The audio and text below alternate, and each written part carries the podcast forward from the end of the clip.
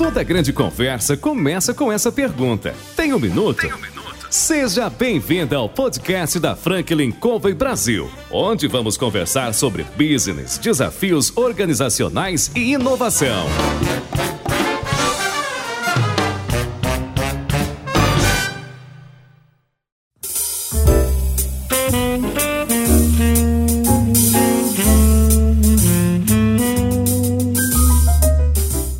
Pessoal, aqui é o João Palmeira, consultor sênior da Franklin Covey Brasil, e hoje eu estou aqui para entrevistar CEOs, presidentes, diretores, gestores das mais importantes organizações da atualidade.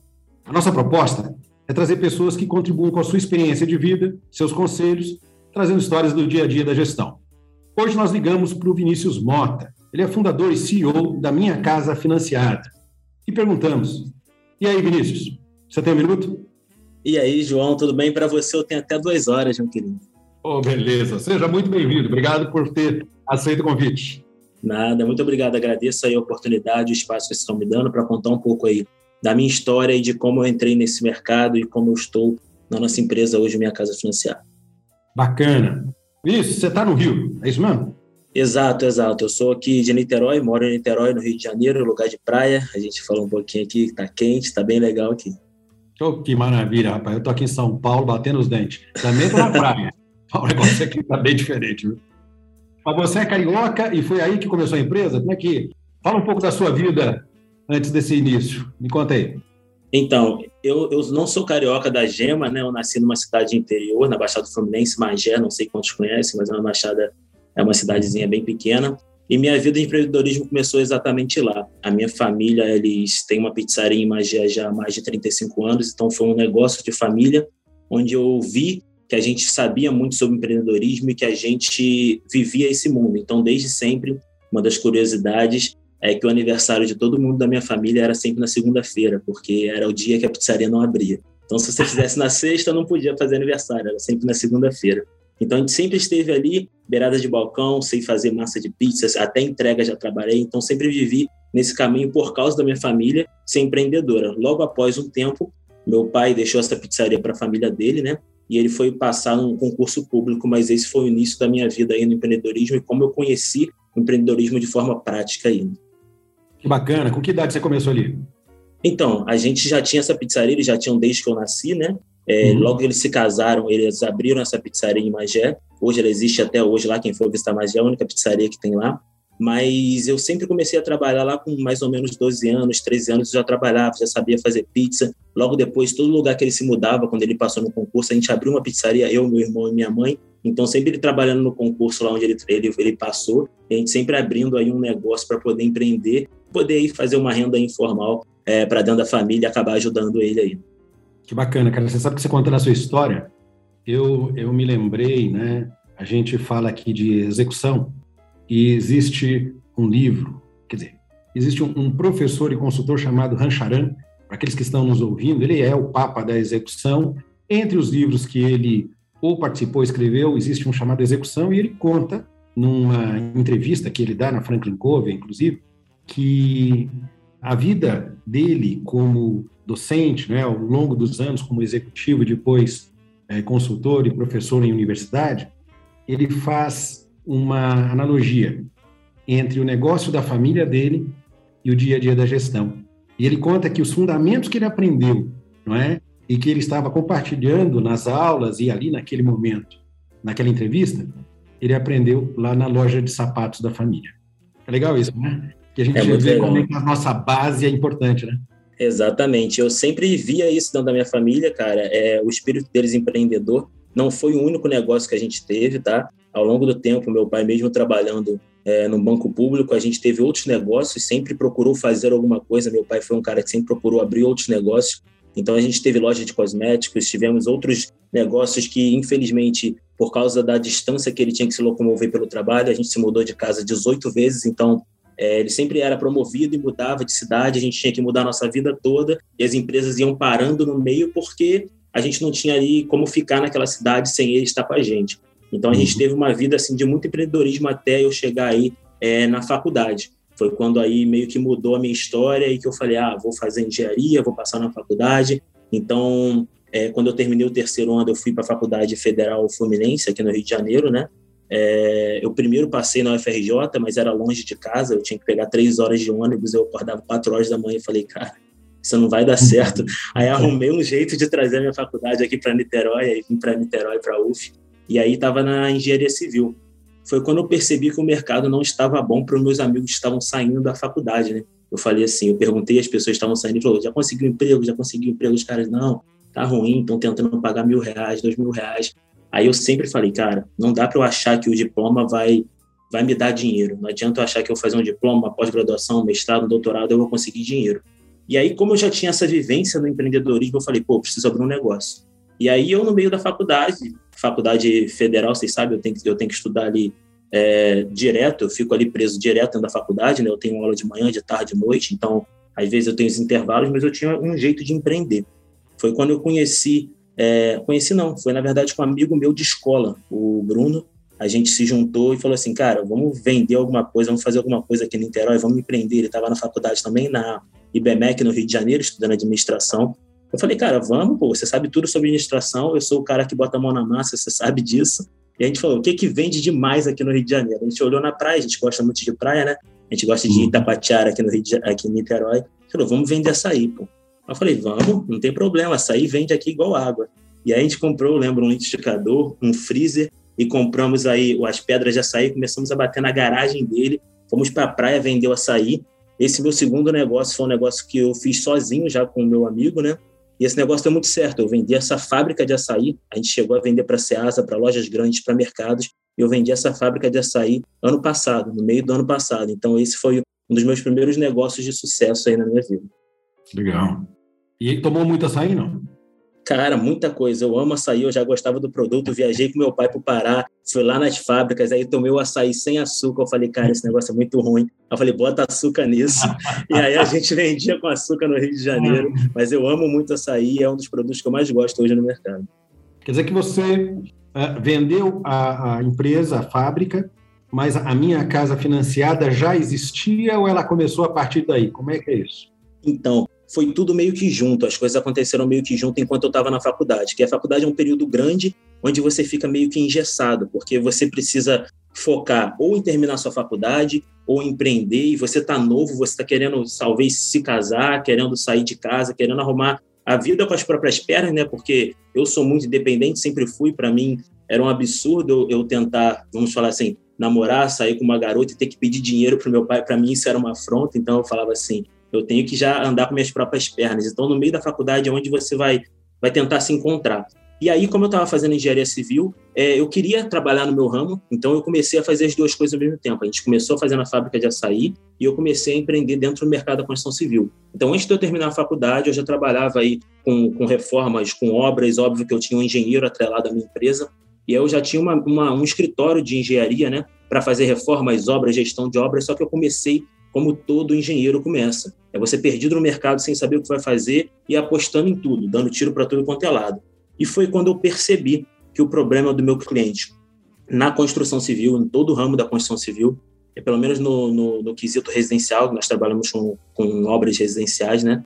Não uhum. era engenheiro, porque o engenheiro para ele é um percalço, não era arquiteto, não era projeto, não era nada atrelado isso. Isso tudo era meio. Eu percebi que o meu cliente, o sonho dele é a casa. O que tudo que está ali no intervalo é, é meio, para ele é percalço, são coisas que ele tem que passar e que ele tem que pagar, são problemas na vida dele. Então eu percebi que o engenheiro e arquiteto não traziam um valor para esse cliente. Eles só estavam ali porque o CREA obriga, ou o CAL obriga eles estarem ali fazendo o papel deles, obviamente, mas eles não trazem o valor que eles têm ali para o cliente. O cliente não se sente satisfeito em pagar um engenheiro arquiteto hoje no Brasil. E eu pensei, pô, o problema do meu cliente não é engenheiro arquiteto. O problema do meu cliente é dinheiro. Foi aí que virou a chave na minha cabeça. Eu falei, olha, se o cliente ele tivesse dinheiro, ele pagaria por um bom engenheiro. Se o cliente ele tivesse dinheiro, ele pagaria por um bom projeto. A gente não ficaria nesses problemas que nós temos hoje na construção civil, de ter, de ter é, obras informais, de ter projeto mal feito, de ter problemas em obras, porque tudo é questão de ter o dinheiro para usar. E aí, quando eu percebi isso, eu falei, cara, então eu preciso resolver o problema do meu cliente. Eu sempre fui muito é, fã de saber o que o meu cliente quer, é, necessita para eu entregar. Eu nunca achei que minhas empresas, exemplo, eu vendi um açaí de 100 reais, sendo que o cliente ele queria um açaí mais barato, ele queria vender na lojinha dele por, por 60, 70 reais. Então eu tinha que fazer um açaí para vender. Então eu sempre tentei entender o cliente. E quando eu entendi que o problema era, dinheiro, tudo mudou na minha vida e foi aí que realmente nasceu minha casa financiada, mas como modelo de negócio, para depois expandir para o Brasil. Que bacana, cara. E nesse sentido, é, esse nascimento, como todo nascimento, toda gestão, né, tem os altos e baixos, né? E você, você começou esse trabalho, esse novo negócio sozinho, ou você trouxe alguém também logo de início? Então, eu como engenheiro civil, eu comecei a montar um modelo de negócio. É, o meu pai, ele trabalha hoje comigo, ele é ex-superintendente da Caixa Econômica, e ele falou, Vinícius, olha, é, a gente tem um produto de crédito na Caixa Econômica, que é aquisição de terreno construção, construção de terreno próprio, reforma e criação. É um produto que, para mim, é um dos melhores produtos no mercado, é um produto onde o cliente pode construir financiado e ninguém vende e ninguém usa simplesmente por falta de conhecimento. Porque para o banco é muito mais fácil ele vender o imóvel pronto. Para o banco é você chegar no apartamento, vai vender aquele imóvel, é mais fácil, a contratação é mais fácil, vai gerar o mesmo resultado, vai gerar o mesmo juros, o mesmo lucro, tudo a mesma coisa. Sendo que para o seu modelo de negócio, Vinícius, isso é importante. Você é engenheiro, arquiteto, seu cliente quer construir, então você tem que trazer à tona esse produto. Foi aí que eu comecei a trabalhar em cima de produtos e linhas de crédito para a construção. Foi onde eu tive muitos problemas, muitos percalços, porque eu tive que mudar todo um banco público, fazer entender gerentes, correspondentes, que eu queria fazer esse produto, que eu queria trazer isso à tona. Então, eu fiz uma construtora aqui em Maricá, no Rio de Janeiro, porque em Niterói, onde eu moro, é, vamos dizer assim, a terra é muito cara, então eu vi um nicho de mercado em Maricá, que é uma cidade próxima aqui, 15 minutos, 20 minutos, onde tem muita terra, muito loteamento e estava em alto crescimento. Então, eu vi que eu poderia ajudar clientes a construir as suas casas com o recurso do banco. Então, eu não tinha dinheiro para fazer essa casa e vender, o cliente não tinha dinheiro para construir a casa dele e me pagar. Então, o que, é que eu falei? Eu preciso dar o crédito para o cliente para que junto nós possamos gastar esse dinheiro. E eu alavancar minha carreira como engenheiro e ele alavancar a vida dele, com a casa dele, com o patrimônio dele, o que ele quiser fazer. Então, foi aí que eu comecei a fazer esse modelo de negócio dentro da minha construtora. E aí entrou na minha vida um rapaz chamado Diego Cariello, que hoje é meu sócio, ele é cofundador da minha casa financiada comigo. Ele é meu sócio e o Diego, ele era o dono de uma empresa, de uma escola online chamada Layout Cariello. Hoje nós somos sócios na Layout, que ele me vendeu uma, uma parte, mas essa escola, ela basicamente ensina engenheiros e arquitetos softwares da engenharia. Vamos pensar AutoCAD, Revit, todos esses softwares para eles aprenderem. E o Diego estava uhum. morando em Liverpool. Foi quando eu conheci ele e consegui levar esse modelo de negócio aqui de Maricá para todo o Brasil. Pô, que bacana, cara. Quer dizer que hoje você está atuando na, na maioria dos estados no Brasil. A gente atua hoje no Brasil inteiro. Então, o modelo de negócio que a gente que, que eu comecei aqui em Maricá, é, quando eu conheci o Diego, quando ele estava morando em Liverpool, ele me perguntou, Vinícius, o que, que você faz aí em Niterói? É, eu estava, na verdade, querendo aprender outros softwares de engenharia, tá? Foi quando eu encontrei ele. Ele estava me ajudando a fazer um prédio aqui em Niterói. E aí ele perguntou, Vinícius, o que, que você faz aí? Ele falou, eu construo casas sem ter dinheiro e sem o meu cliente que tenha dinheiro também. Ele falou, cara, isso aí dá um curso muito maneiro, porque ele vende curso, então ele é de venda, ele falou, isso dá um curso muito maneiro.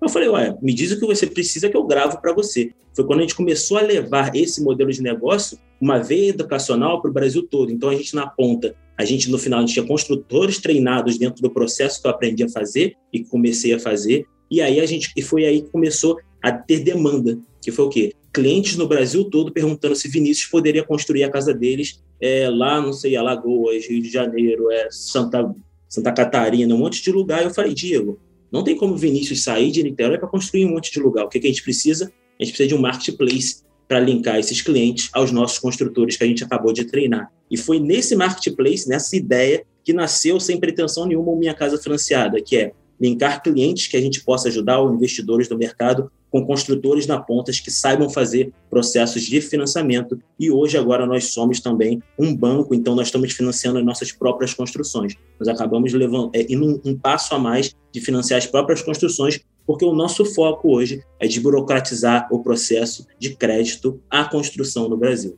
E a gente sabe que, mesmo com os bancos que existem esse produto, eles não são aí, vamos dizer, bem vendidos e não são bem recebidos na capilaridade que esses bancos têm. O nosso passo a passo aí é levar isso para dentro do celular de cada indivíduo do Brasil. Pô, isso é bacana, cara. E tem um, um, mínimo, quer dizer, um, uma construção que parta de X milhares de reais para que a pessoa que, por exemplo, está nos ouvindo e queira construir a sua casa né, e não tem a condição financeira, existe esse, esse teto mínimo? É, mínimo e máximo não existem. Existem aí o que cabe dentro do bolso do cliente. Normalmente, a gente tem que fazer uma avaliação de crédito, tá? É uma, uma aprovação de crédito que está atrelada diretamente à renda desse cliente. Então, por lei, a gente não pode, às vezes, depende do produto de crédito, ou atrelar 30% da renda desse cliente ou 40% da renda desse cliente com aí um financiamento. Então, a gente avalia cada cliente, faz uma aprovação de crédito desse cliente, e isso é uma coisa interessante sobre o mercado da construção também que a gente fez.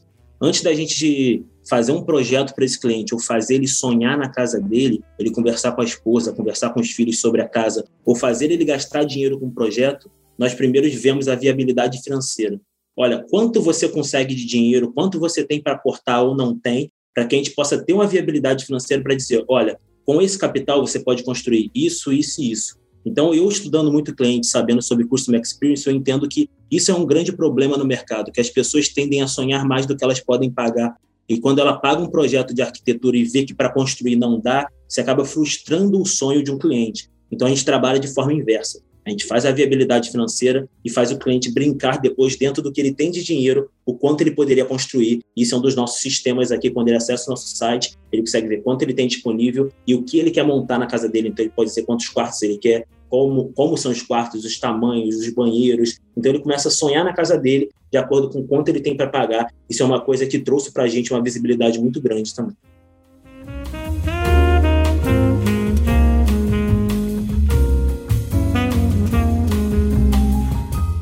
Bacana, né, pensar, porque quando você pensa em comprar uma casa é? ou construir uma casa, em teoria, quem quer comprar uma casa quer comprar e entrar. Não é? Exato. Geralmente, o cara vai pagar um, um valor de prestação para fugir de aluguel, é? então ele tem que transferir essa despesa para um local fixo. E uma construção, em média, leva talvez aí 12, 18 meses para estar tá ok. É? Quer dizer, o, a importância do estudo prévio é, é a chave do sucesso, né? Exatamente. A gente não só faz isso, a gente faz para esse cliente ele entender também as opções que ele tem na mesa. Então a gente não diz assim, ah, para você você construir é ótimo porque a minha casa financiada vai ganhar com isso lá da instituição financeira. Não. A gente entende que a gente tem que mostrar para ele, olha, na sua vida hoje, vale a pena você comprar uma casa, porque normalmente as casas estão em locais mais afastados, você tem condição de estar a 20, a 30 minutos aí do local de trabalho, você está trabalhando agora de home office, então a gente faz ele entender o que é necessário para ele e também mostra para ele as opções de mercado, que era o quanto você tá, estaria pagando de aluguel nessa mesma casa que você está construindo, o quanto você estava, estaria pagando de financiamento se essa casa já estivesse pronta. Então a gente mapeia para ele todos aí o ambiente que ele estaria, quanto ele estaria pagando para dizer para ele, olha, a construção realmente é melhor para você, porque a gente pode ver aí no mercado GPM subiu 33%. Então a gente bota na cara dele ali o quanto ele tem para pagar de construção, o quanto seria o aluguel, o quanto seria o imóvel novo. Então a gente traz aí a melhor forma dele ter esse imóvel hoje no mercado. Bem bacana, né? E como é que tem sido né, esse período de grandes mudanças não é, para o teu cliente que está aí ah, sonhando com essa nova casa? Não é? Mudou muito esses meses? Como é que foi isso? Então, a gente está no meio de uma pandemia, né? E, e a gente também teve aí uma preocupação quanto ao mercado quando isso tudo começou. A gente vinha aí do início da nossa empresa, a gente iniciou em dezembro de 2019, logo depois a gente já entrou numa pandemia e a gente achou que tudo ia por água abaixo, que as taxas de juros iam aumentar, ia ter problemas. Só que no nosso mercado houve um aquecimento muito grande, houve uma procura muito grande por mudanças de apartamento para casa, procuras de lotes, aumento aí em preços de materiais de construção, oferta e demanda. Então o nosso mercado está muito aquecido e isso aí tem ajudado muito a gente dentro do, do empreendedorismo no mercado financiado. Então, quanto a isso, a gente não teve problema. É, o que está acontecendo também são taxas de juros históricas no mercado. Nunca houve taxas de juros tão baixas no mercado como agora na pandemia. A gente está falando aí de taxas que podem chegar a 5,66% ao ano, 7% ao ano, 8% ao ano. São taxas que antigamente variavam de 12% a 15% ao ano. Então, nós estamos trabalhando com taxas históricas habitacionais aí. Então, isso tudo tem permeado as pessoas trocarem de apartamento, sair dos apartamentos, comprar casa, investir no mercado imobiliário e voltar a crescer o mercado imobiliário quando alguns anos também aconteceu isso há um tempo atrás. Pô, bacana, né? Então você estava no lugar certo na hora certa. Na verdade, o nosso produto fez a gente vender muito, porque é um produto que diz assim, cara, Por que, que no Brasil as pessoas sabem que para comprar um imóvel é financiado? Por que no Brasil as pessoas compram um ovo de Páscoa financiado, 12 vezes sem juros, né, no cartão de crédito? Por que no Brasil eles compram um iPhone em 24 vezes? E por que na hora de construir ele tem que pagar à vista? Uhum. A gente trouxe uma dor, a gente resolveu uma dor no mercado que já existia há muito tempo e ninguém queria resolver. Então a gente pegou para resolver essa dor, que construir também pode ser parcelado e deve, porque o brasileiro não tem condição nenhuma de arcar com 500 mil reais, 300 mil reais, pagando à vista ou mês a mês, porque o salário dele não comporta. Uma pessoa que ganha 20 mil, ele merece ter uma casa boa e ele não consegue pagar a construção de uma casa se for à vista. Ele tem que realmente pagar parcelado, como ele pagaria um imóvel pronto.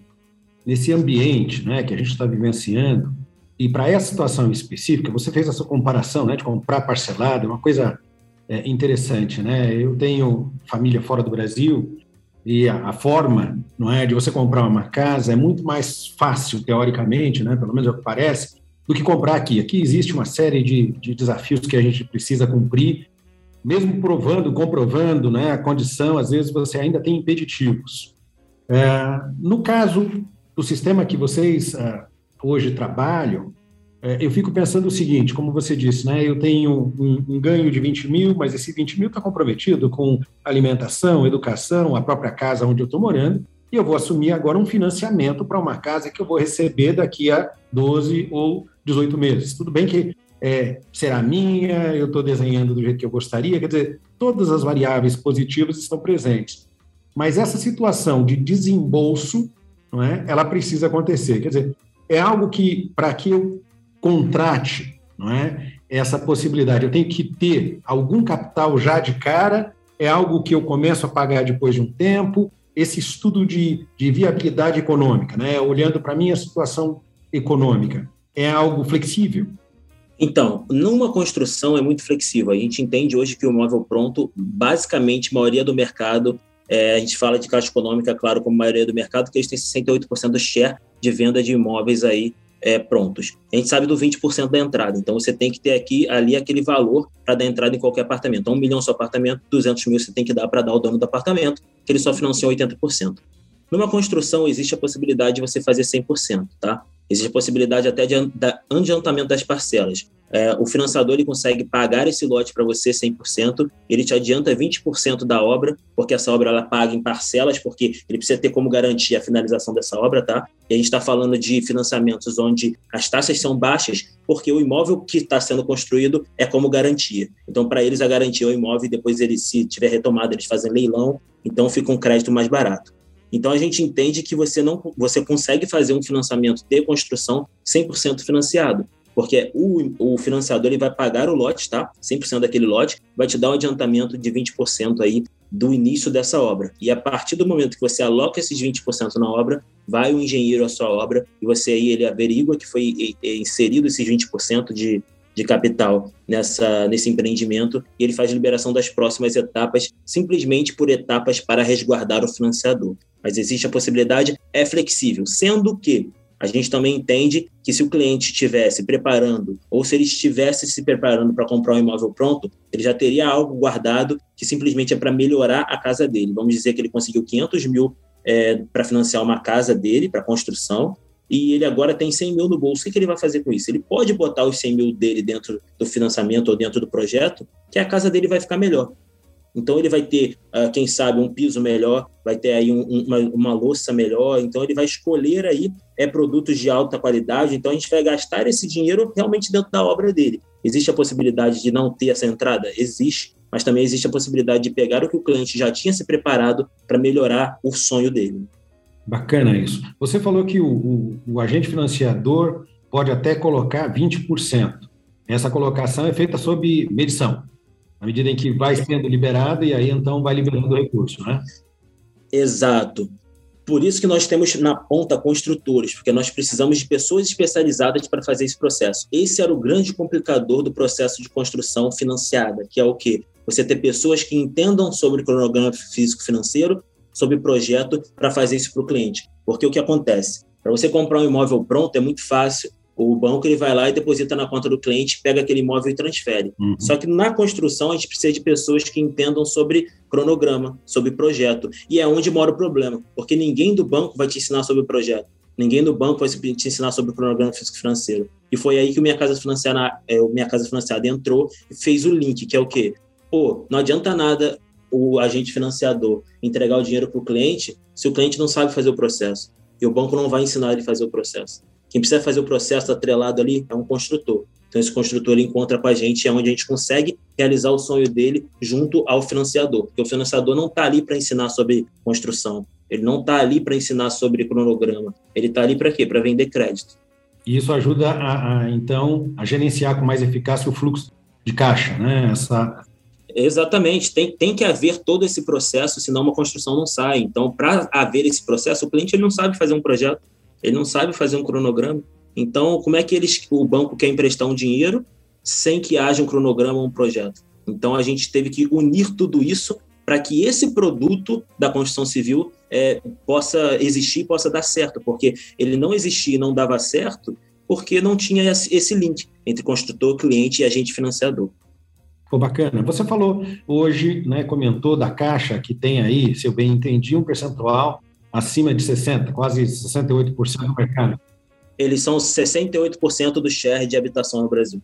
E, e, esse trabalho que você executa, que hoje a, a, empresa faz, ela faz também com outros agentes? Não?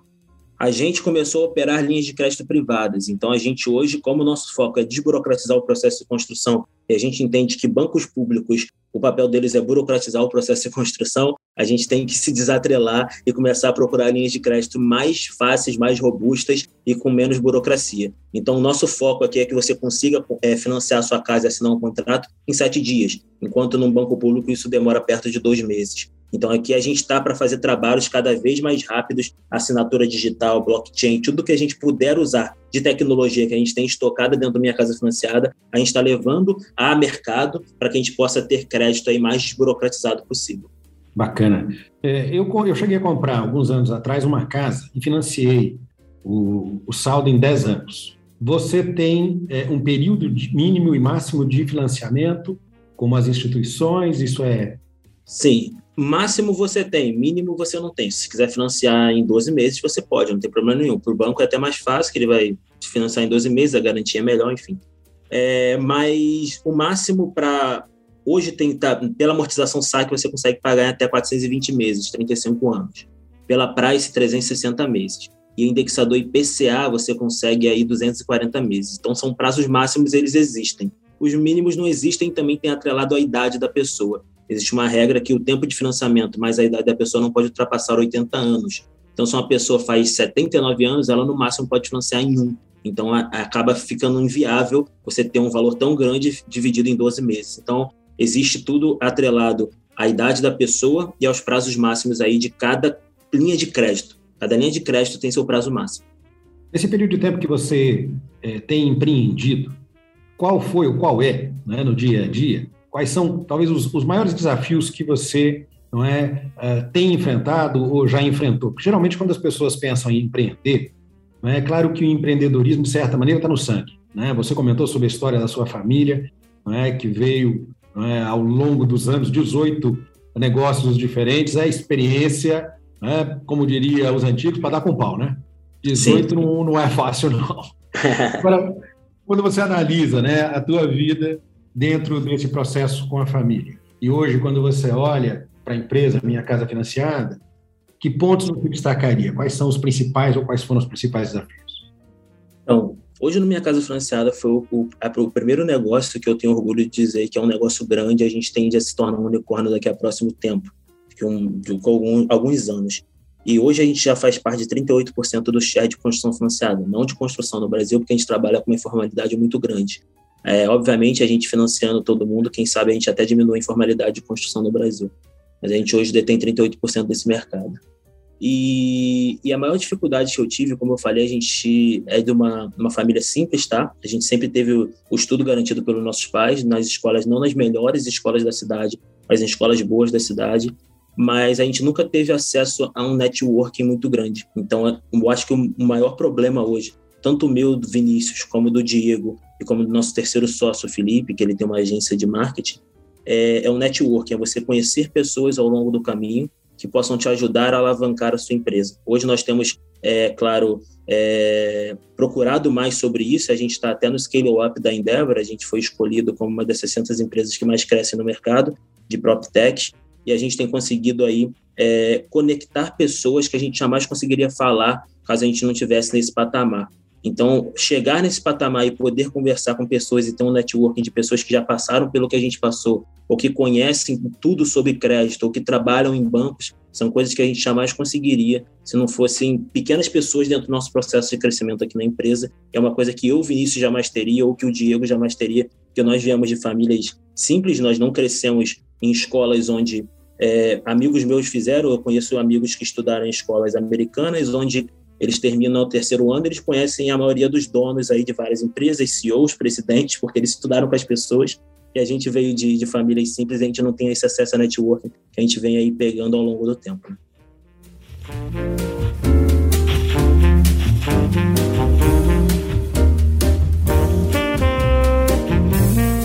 Legal. Você usou uma terminologia que, para quem está nos ouvindo, talvez seja pouco conhecida. PropTech. Explica para gente o que é. PropTech, PropTech é uma empresa de tecnologia do mercado de real estate que esteja trabalhando aí com, é, com casas, com apartamentos, com venda, esteja trabalhando aí com o mercado de imobiliário no Brasil. Então, são empresas de tecnologia que estejam trabalhando no mercado imobiliário no Brasil. Nós temos cases aí, exemplo, Loft, Quinto Andar, temos aí em casa, temos novas PropTechs aí que realmente são é, é uma terminologia nova também, não é uma coisa. É, tem a fintech, que o pessoal já está começando a. Ah, não, fintech todo mundo conhece, Nubank e tal. Mas a própria tech veio para ficar aí e também fazer esse processo que o banco ele faz ao contrário, né? Ele burocratiza enquanto o, o papel das PropTechs e fintechs é desburocratizar. Legal. Você falou que a minha casa financiada foi escolhida como uh, dentro de um hall de empresas que está crescendo. Não é? E, e, e, você comentou de que o negócio ele é relativamente novo, né? Começou em 2019. Exato. Nesse período de tempo, você cresceu quanto por cento?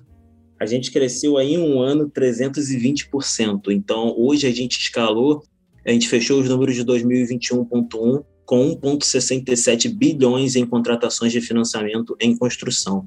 Então, a gente fez um número aí que empresas grandes do mercado que estão trabalhando há 7, empresas grandes não, mas startups que estão no mercado trabalhando há 7, 8 anos, estão alcançando agora. Então a gente conseguiu pegar um produto no mercado onde realmente não tinha, não tem concorrência, e a gente conseguiu escalar isso muito rápido com o poder de venda que o meu sócio Diego ele tem. Eu falo que eu sou o CEO, eu sou a cabeça pensante e ele é a parte, ele é a alma do negócio. Ele vende muito bem o nosso negócio e ele tem uma paixão enorme sobre o nosso negócio, é meu braço direito aqui dentro da empresa. Que bacana, né? Esse negócio de paixão é uma coisa interessante, né? Porque quando a gente faz o que ama, não é? Tudo é melhor, não é? O, o, até o cansaço físico e mental é diferente, não é? Porque você tá Exatamente. Tá ali, é, de coração e alma, né? Quando as pessoas pensam em empreender, muitos dos nossos ouvintes aqui, né, do pessoal que participa dos nossos podcasts aqui, eles têm o desejo de empreender. Que, em teoria, não é? às vezes a gente tem uma ideia bacana, é? Às vezes vem de uma dor que a gente mesmo sentiu ou sente, e às vezes vem de um momento de reflexão, como você comentou, né? De você parar, olhar para o mercado, olhar para os colegas, o desafio de, né, de, de começar não é do zero saindo da faculdade, de já empreender, já ter isso na, na veia, né? Pensando nesse desafio que qualquer empreendedor tem, e às vezes ele não vê, talvez com a mesma clareza, não é? Ah, eu, eu, já ouvi aqui nas nossas entrevistas, né, o cara diz assim, pô, você vai abrir um negócio, você acha que você vai ter férias, você vai trabalhar oito horas, né? Você vai Eu não, eu não tenho férias já tem uns oito anos, eu nunca tirei férias na minha vida, eu acho. Porque a minha carteira, a minha carteira de trabalho, ela tá vazia, né? Eu nunca trabalhei para ninguém, eu só estagiei na época da faculdade, mas ela tá vazia, então eu nunca tive férias, eu sempre estive trabalhando. Essa é uma mudança de pensamento, né? Um mindset diferente, né, cara? Exato. É doideira isso. É doideira, né? E, e, dentro desse, desse trabalho, você, você com os teus sócios, né? Esse é um outro ponto, eu diria que delicado, quando a gente pensa em empreender, né? Que é, no, no começo é uma lua de mel, mas ao longo do tempo, não é? Existem idas e vindas, uh, pontos de vista totalmente diferentes. Qual é o, o que, que você é, aconselharia? Qual é o ponto aqui que faz com que esse trabalho é, aconteça? Não é como está acontecendo de vocês, né? Você é cabeça pensante, teu sócio um vendedor de primeira. Como é que faz para dar certo isso aí? É, uma dica que eu tenho para as pessoas que vão começar é não tenham sócios, mas se você precisar de um sócio, que você tenha um sócio que faça exatamente tudo ao contrário que você faz, que ele seja, ele faça exemplo que eu estou falando aqui. Às vezes pessoas do, do, do ramo da, da, engenharia, eles vão abrir um escritório de engenharia, ele é engenheiro civil, ele vai em sociedade com outro engenheiro civil. Ficam os dois sem saber fazer tudo, porque não tem ali um vende, o outro constrói. Não, não tem um cara que vende. Eles acabam falindo o mercado, falindo o escritório deles, porque eles não têm ali qualidades diferentes. Quando você vai à procura de um sócio, primeira coisa, propósito. Uma pessoa que tenha propósito, que entenda o mundo como você entende. Isso aí é, sem dúvida nenhuma, uma dica valiosa. Você precisa de uma pessoa que tenha propósito. Hoje, o meu sócio, nós somos amigos, cara. A gente não, é, a gente não fala sócio. Eu e Diego, a gente é amigo. A gente estava em Búzios final de semana agora junto. Obviamente, a gente não consegue descansar a cabeça, a gente fica criando um negócio, mas a gente estava junto. Nós somos amigos. São pessoas que têm o mesmo propósito que você. E se você tiver sócio, pessoas que saibam outras qualidades que você sabe. Se eu sei construir, Vinícius, se eu sou bom em tecnologia, se eu sei programar, eu vou procurar alguém que venda muito bem, que saiba fazer isso e seja a alma do negócio. Então, eu vou procurar um terceiro sócio que saiba tudo sobre marketing digital, escalabilidade e poder, é, e poder aí escalar a empresa em níveis que a gente jamais conseguiria sozinho. Então, você conseguir sócios que façam o que você não faz. Então, não tente achar pessoas, ah, eu sou administrador, vou ter um sócio administrador também. Eu, no meu pensamento, acho que isso é simplesmente dividir equity com pessoas que você faz a mesma coisa, então não faz sentido nenhum. Isso é um ponto legal para o pessoal refletir, né? Porque quando a gente para é, para pensar no dia a dia da gestão, a tendência é de trazer para perto os iguais. Né? E, na verdade, o que a gente precisa é complementariedade, né? Ter Exatamente. alguém, como você comentou, que é bom em alguma coisa diferente da gente, né? para complementar as forças, né? para somar, né? Exato. Normalmente, uma divisão de uma sociedade das maiores empresas que têm crescido aí no mundo, elas são divididas em três. Normalmente é um cara, um, que eles chamam de hustle, né? Que eles, é um cara que que está para frente, que está criando, que está trazendo negócios, que está ali vendendo a alma do negócio. Tem um cara mais técnico que está ali fazendo o quê? Pegando tudo que o cara cria, botando numa caixinha e falando, ó, vai ser essa regra assim, vai ser assim bem feito, e tem um cara ali de sales, de venda, que vai fazer aquilo ser escalável a níveis que você jamais imaginou. Então, as maiores empresas no mercado hoje elas estão constituindo, e não só em, em, em, sócios, não só no equity, mas em todas as equipes da empresa. Eles dividem as pessoas em três níveis de pessoas: uma que vai buscar, uma que vai pensar, uma que vai vender. Então, eles estão capilarizando toda a empresa em, em pessoas diferentes para que aquilo ali traga novos negócios, novas ideias. Eles consigam alavancar muito mais do que antes, ou do que você botar só pessoas que ficam ali na mesma caixinha, ou só programadores que, que não vão ser criativos dentro de um canto, só vendedores aqui num canto. Então, eles estão começando a usar os times com capilaridade diferente para que ele possa aumentar o engajamento dentro da equipe. É legal pensar, né? Você falou de resultados inimagináveis, né? Quando você no negócio identificou a dor, quando você teve esse bate-papo com teu pai, com a experiência que ele teve acumulado ao longo dos anos e com esse olhar empreendedor, você começa a construir a ideia da, da minha casa financiada, você já tinha muito claro onde você queria chegar, não? Olha, eu sempre tive o sonho de poder desburocratizar o processo de construção. Eu sou muito ligado à tecnologia, eu sempre quis trabalhar com tecnologia. Eu estava ali no ramo da construção, hoje eu construo casa, eu tenho 10 construções rodando aqui ainda, mas o meu sonho era trabalhar com tecnologia e desburocratizando processos. Então, eu queria que toda pessoa tivesse acesso a crédito de construção no celular. Esse é o meu foco. Esse aí é o meu sonho para essa empresa. Só que eu já estou vendo que essa empresa é muito maior do que Vinícius. Ela é muito maior do que Diego. Ela é muito maior do que Felipe, nosso terceiro sócio. Essa empresa tende a ter negócios que jamais, que eu acho que nem eu, nem Diego, nem meu sócio tenhamos capacidade de aguentar. Então, isso eu jamais imaginei para o negócio. Foi uma coisa que é, ela sanou a minha dor, meu negócio sanou a minha dor, que era a dor do meu cliente, que era o que o cliente ele queria construir uma casa financiada e não conseguia. Vinícius, você pode resolver para mim? Sim. Eu trouxe o valor para aquele cliente resolvendo. Então, ele sanando uma dor, ele sanou a dor de todo mundo no mercado. Isso fez com que a empresa crescesse muito. Eu jamais imaginaria que isso poderia acontecer. Realmente foi muito orgânico, não foi pensado, e agora que a gente está tá visualizando todo o potencial dessa empresa. Bacana isso. Meu amigo, quando você pensa em tudo aquilo que pode acontecer. Você mencionou que a empresa pode chegar em alguns anos a se tornar um unicórnio. Sim. Você já tem um planejamento para os próximos, sei lá, meses ou anos? Vocês já começaram a discutir isso? O nosso planejamento já está fechado, validado para daqui a cinco anos, sendo que a gente tem um caminho a exercer, obviamente, a gente tem um caminho a, a, trabalhar, tanto contabilmente como financeiramente na empresa, é, e também tecnologicamente. A tecnologia demora muito a ser construída e a gente precisa desse caminho para a gente conseguir chegar nesse nível que eu falei para vocês, de poder se tornar um unicórnio, mas a gente já está com tudo mapeado para que isso aconteça. Bacana, né? Quer dizer, quando a gente pensa no negócio, é, às vezes o, o grande desafio de quem empreende é olhar para o sonho, mas esquecer de algumas coisas que são essenciais, né? É identificar como é que você vai criar um plano é, de negócios sólido né? e como é que você vai executar aquilo que você imaginou, né? Exato. Porque às vezes, como, como você comentou, é uma surpresa bacana, né? Você olhar para o negócio e perceber que ela pode ser muito maior do que vocês três, né? É porque é, é, o que eu penso normalmente, é quando você começa um negócio, porque às vezes as pessoas são apaixonadas naquilo que elas fazem e só elas estão vendo o que elas querem ver, elas não veem o lado externo. Toda vez que eu converso com uma pessoa como você, João, como os podcasts que eu trabalho, como as entrevistas, eu faço uma pergunta assim, cara, o que, que você acha do meu negócio? Eu tento ouvir o lado externo para que eu não me apaixone pelo meu negócio e não ache que aquilo ali é, é mil maravilhas, sendo que não é. Então as pessoas às vezes eles se apaixonam muito pelo negócio deles e esquecem que aquilo talvez não seja escalável. Eu já vi pessoas no mercado querendo escalar consultoria por praxe, consultoria não é escalável, então modelos de negócio que às vezes não vão ter como ele escalar ou ganhar dinheiro, ou eles estão vendendo a hora deles. Então a gente vê esses problemas no mercado e a gente vai identificando quando uma empresa ela pode dar certo, é quando ela é escalável, quando você consegue, é, daqui a pouco, Vinícius e Diego não precisar nem trabalhar mais, a empresa vai rodar sozinha. Então, isso a gente vê desde o início do nascimento uma empresa, se ela trabalha com tecnologia ou não, se ela é de varejo ou não, se ela é de e-commerce ou não. Então, a gente entende o que pode ir para frente ou não. Então, hoje eu tenho essa cabeça, mas eu não tinha quando eu comecei.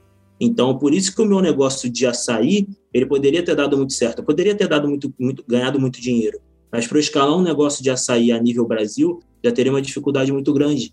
É varejo, eu teria que trabalhar com transporte, quem sabe, congelado durante o Brasil todo. Meu produto aqui seria barato, mas lá no Pará não ia adiantar nada, porque lá no Pará já tem açaí, ia chegar lá a 300% mais caro. Então a gente entende que você precisa verificar qual nicho você está, se esse negócio é escalável para que você possa ter um sucesso desse tamanho que a gente está falando, né? Tamanho de unicórnio. Quando você quer realmente ter uma empresa para ser uma empresa de bairro, que você ganhe dinheiro ali, que você vai crescer ali em familiar e tá tudo bem, igual a nossa pizzaria é. Nossa pizzaria podia escalar, podia virar franquia, podia, mas é muito mais amor ao negócio, é muito mais vender a pizza em Magé, estar ali como tradição há 35 anos, do que ser uma coisa escalável e dar dinheiro isso também. Você precisa saber onde você está e aonde você quer chegar. Bacana isso.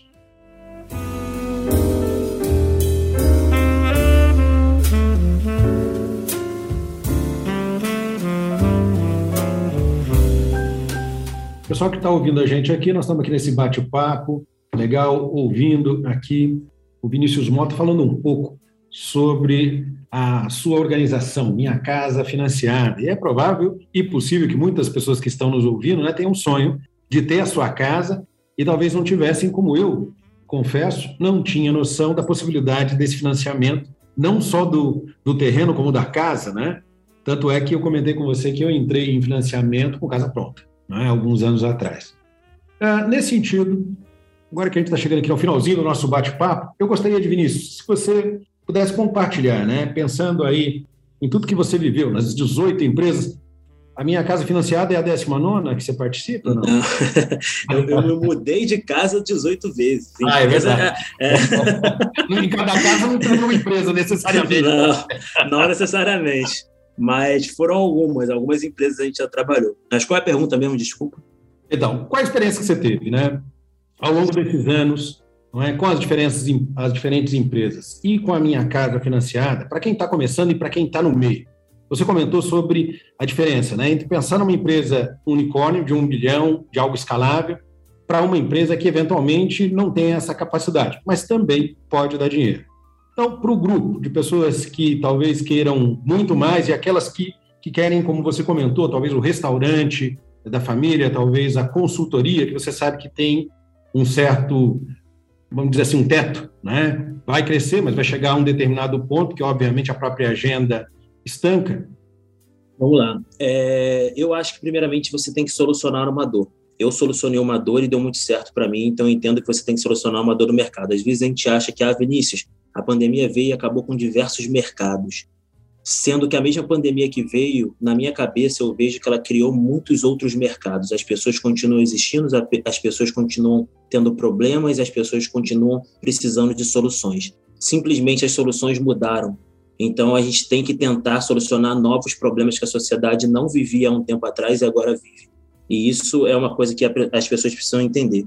Outra coisa é ver se esse negócio é escalável. É um negócio que você consiga daqui para frente, você conseguir vender sem que você exista na empresa. Então, ver se isso é escalável. E ver se isso tem faturamento. Então, você não ser apaixonado pelo negócio, fazer um MVP, você testar o seu produto antes. Eu conversei com o Thales Gomes, que foi o dono da EasyTax. Ele é um parceiro nosso, junto com o Alfredo da Vtex. E, e eles falaram assim, Vinícius, quando eu comecei o meu negócio, eu testei esse negócio. O primeiro negócio da EasyTax foi uma landing page, quem não sabe, uma landing page é uma página na internet, onde estava escrito simplesmente o nome da pessoa, onde ela queria ir e onde ela estava. Eu pegava essa informação por e-mail, ligava para um taxista e mandava um taxista buscar ele. Então a ideia é que ele testou o MVP dele antes de gastar dinheiro. As pessoas tendem muito a querer gastar dinheiro para começar uma empresa. Tudo, todas as empresas que eu fiz na minha vida, eu primeiro testei MVP, vi se funcionava, ganhava dinheiro para depois começar a investir na própria empresa. E por isso que hoje minha casa financiada ainda é bootstrap, então, ou seja, a gente não tem investimento externo, a gente tem o nosso equity intacto aqui. Então, por isso que a gente continua nesse patamar, porque a gente sempre tende a vender antes de construir. Então, fazer MVP, testar, ver se aquilo é escalável, se aquilo dá dinheiro e tem faturamento futuro. Bacana. Pessoal, nós tivemos aqui no nosso bate-papo com o Vinícius Mota, fundador e CEO da Minha Casa Financiada. Vinícius, obrigado aí pelo teu tempo. Foi um prazer ouvir um pouco da história aí da empresa. E espero que você tenha e continue tendo muito sucesso. Show de bola. Muito obrigado, João. Foi um prazer enorme te conhecer, falar com você. É um prazer estar aqui com uma pessoa que sabe muito sobre negócio, sobre gestão e que está aqui até para me ajudar também. Eu vou te fazer aquela última pergunta: o que, que você acha do meu negócio? Eu acho o teu negócio uma coisa incrível porque o desafio, eu acho que é da maioria das pessoas é olhar para o que todo mundo está vendo e não está enxergando e conseguir enxergar. E esse talvez exija aí duas variáveis, né? Uma sensibilidade bastante grande, mas uma perseverança ainda maior. Porque pela tua história, né, pelo que a gente ouviu aqui, empreender está no sangue e você, com essa preocupação genuína, chegou é, onde está e com certeza vai continuar crescendo muito. Então é muito bacana esse tipo de empreendedorismo no Brasil, né? Um grande exemplo para as pessoas que, como você comentou, né, é, não tiveram talvez os contatos por não estudarem nas principais escolas, mas têm o que é essencial para qualquer grande gestor. É? Muito legal. Pessoal que está nos ouvindo, um grande abraço e até a próxima.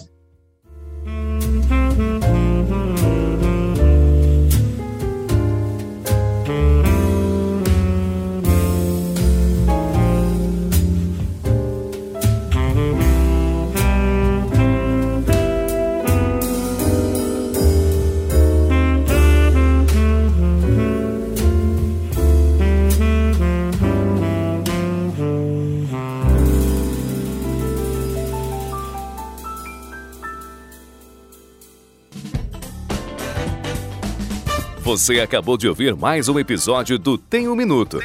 Oferecido pela Franklin Covey Brasil, uma empresa global que ajuda outras empresas a alcançarem resultados que requerem grandes mudanças no comportamento humano. Venha conhecer nossas soluções customizadas para os seus desafios organizacionais.